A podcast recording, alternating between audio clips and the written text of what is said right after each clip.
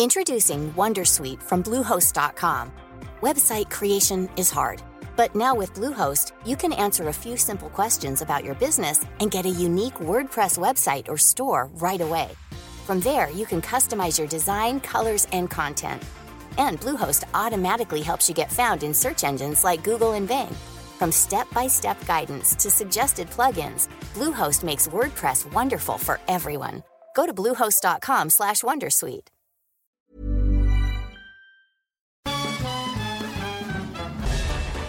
Farándula 021 es un podcast de cultura pop, donde analizaremos sin piedad series, películas, programas, música, moda, tendencias, libros, redes sociales y hasta figurosas e inventadas. Cada jueves un nuevo episodio, con Horacio Villalobos, Pilar Bolívar, Mauricio Valle, Maniwis, La Supermana, Alejandro Broff, Jeremy Cruz y Mario Lafontaine. Farándula 021, un podcast con periodistas, psiquiatras y vestidas. Te lo cuento, te lo cuento. Dosis diaria de noticias.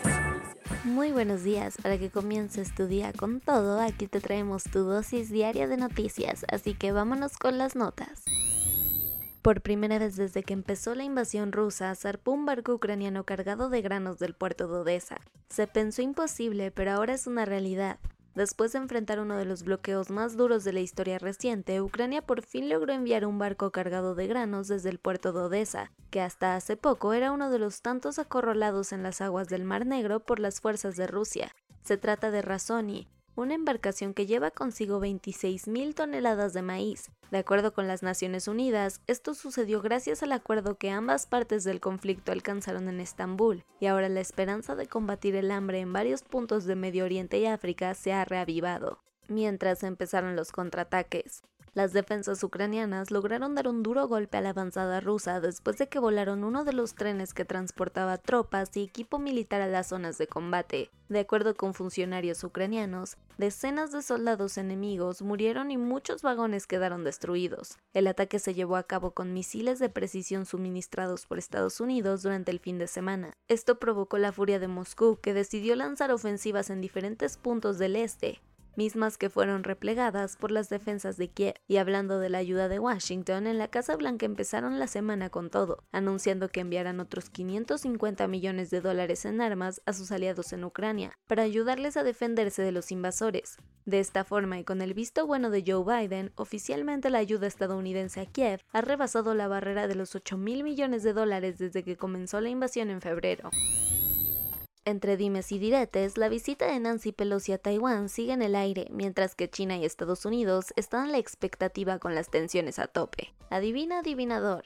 Nancy Pelosi visitará Taiwán a pesar del riesgo de tener una crisis geopolítica entre los dos gigantes mundiales? No está claro, a pesar de que versiones cercanas a la Casa Blanca apuntan de que sí lo hará. Y es que, como sabes, la presidenta de la Cámara de Representantes de Estados Unidos anda de gira por la región de Asia-Pacífico, presumiendo un itinerario en el que no figura su aterrizaje en Taipei, a pesar de que dicen que su visita a la isla es prácticamente un hecho. Lo que sí está clarísimo es que esta supuesta cita ha puesto a Washington y a Pekín en una disputa de egos que no se había visto en mucho tiempo. Tan así que, como te contamos, el líder chino Xi Jinping advirtió en llamada al inquilino de la Casa Blanca Joe Biden que este viaje es equivalente a jugar con fuego. De momento, el Consejo de Seguridad Nacional de Estados Unidos pidió mesura y dijo que no hay motivos para convertir esta visita en una crisis política. En un operativo con drones en Afganistán, Estados Unidos eliminó al líder de Al-Qaeda, Ayman al-Zawahiri. En un golpe definitivo al terrorismo, Estados Unidos mató al líder de Al-Qaeda, Ayman al-Zawahiri, a través de un ataque de drones este fin de semana en Kabul, la capital de Afganistán. Así lo anunció el mandatario estadounidense Joe Biden, que con todo y COVID-19 dio la noticia desde la Casa Blanca por medio de un mensaje televisado.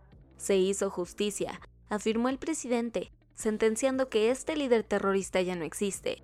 Y no es para menos, ya que Ayman al-Zawahiri era uno de los peces gordos del terrorismo mundial, tan así que se ganó estar en la lista de los más buscados del Pentágono por haber supervisado los ataques del 11 de septiembre del 2001, al lado del mismísimo Osama Bin Laden, de quien incluso fue su médico de cabecera. Cabe decir, por otra parte, que el gobierno estadounidense está muy enojado porque altos miembros del régimen talibán sabían que Zawahiri se ocultaba en el país, y aún así, de acuerdo con Biden, se hicieron de la vista gorda.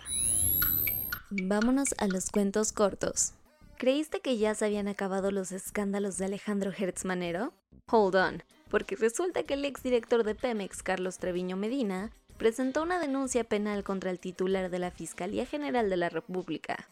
Lo acusa por el delito de tortura cometida indirectamente en su contra, o sea, lo torturó sin torturarlo. A lo que se refiere Treviño es que el fiscal general en compañía de su amigo Juan Ramos presionaron a Emilio Lozoya para que presentara una denuncia basada en hechos fabricados, lo que sería una especie de tortura psicológica, misma que le afectó a él, pues salió embarrado en el escándalo. En una nueva versión del sí, pero el PRI robó más, el presi salió a decir que las internas de Morena no estuvieron tan mal, pese a todos los disturbios, urnas quemadas y presuntos acarreos durante la jornada electoral. López Obrador aprovechó su mañanera para asegurar que sí hubo acarreo, pero no se generalizó como querían los conservadores, aceptando que efectivamente estas prácticas antidemocráticas tuvieron lugar en los comicios de su partido, pero que eso sí, fueron en poquitas casillas, nada que ver con lo que ellos, los conservadores, han hecho, sentenció. La misión de paz de Naciones Unidas en la República Democrática del Congo está llevando de todo menos paz, en el marco de las protestas de MONUSCO, donde la gente reclama que la organización internacional no ha protegido a la población civil de la violencia orquestada por grupos armados, dos cascos azules abrieron fuego contra la multitud, matando a dos personas.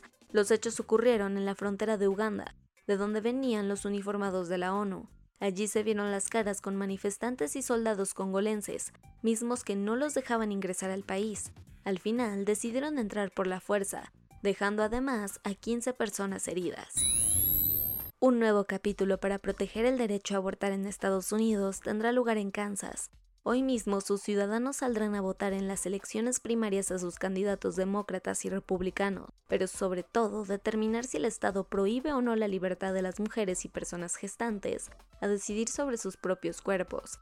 Esta votación fue el resultado del efecto dominó que provocó la Corte Suprema después de que derogó la sentencia Roe v. Wade, que hacía constitucional el derecho a la interrupción del embarazo. Ahora son los estados quienes determinarán esto, y Kansas será el primero.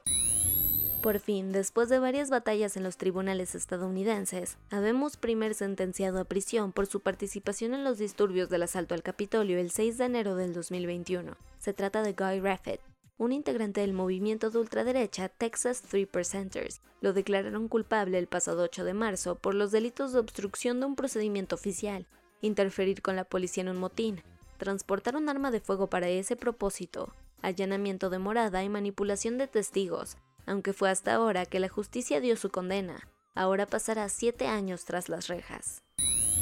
Nunca es demasiado tarde para corregir un error, más aún si este ofende a las personas con discapacidad. Así le pasó a Beyoncé que sin querer queriendo lanzó su canción Hit coescrita con el rapero Drake, sin percatarse de que en ella mencionaba la palabra spaz, que básicamente es una manera despectiva de referirse a las personas con diplegia espástica, una forma de parálisis cerebral. Al final, después de las críticas que recibió de parte de activistas y organizaciones, Quimby aseguró que cambiará la letra. Esto mismo le pasó hace poco a la cantante Lizzo, que usó la misma expresión y también tuvo que moverle a su sencillo Girls. Y eso fue todo por el día de hoy. Yo soy Ceci Centella y nos escuchamos mañana para tu dosis diaria de noticias. Bye.